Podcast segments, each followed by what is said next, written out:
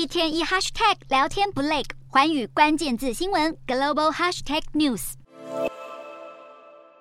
文字功能的 Meta 新应用程式 Threads 才刚推出，短短一天内用户人数就突破了三千万大关，这让功能相似的推特如临大敌，堪称遇上了史无前例的重大威胁。面对来势汹汹的竞争对手，推特的法律团队六日开出了第一枪。推特代表律师史派洛发信给 Meta 执行长祖克伯，指控他的公司有意盗用商业机密，侵犯推特的智慧财产权。甚至声称 Meta 雇佣了数十名推特的前员工，并且让他们参与 Threads 的研发过程，因此扬扬言要向 Meta 提出告诉。而推特的重度使用者兼老板马斯克也在自家社群平台上回应表示，竞争可以，作弊不行，疑似是在暗指 Meta 为了与推特竞争不择手段，使得双方战火进一步升温。事实上，加入这场社群平台之战的产品，还有由杜袭开发的 Blue Sky，由德国开发者罗奇科创立的 Mastodon，以及游戏玩家常用的聊天平台 Discord 等。虽然 Threats 的推出意外掀起了一场混战，但也有不少民众认为，众多社群平台产品在市场上争芳斗艳，让消费者拥有更多选择也是一件好事。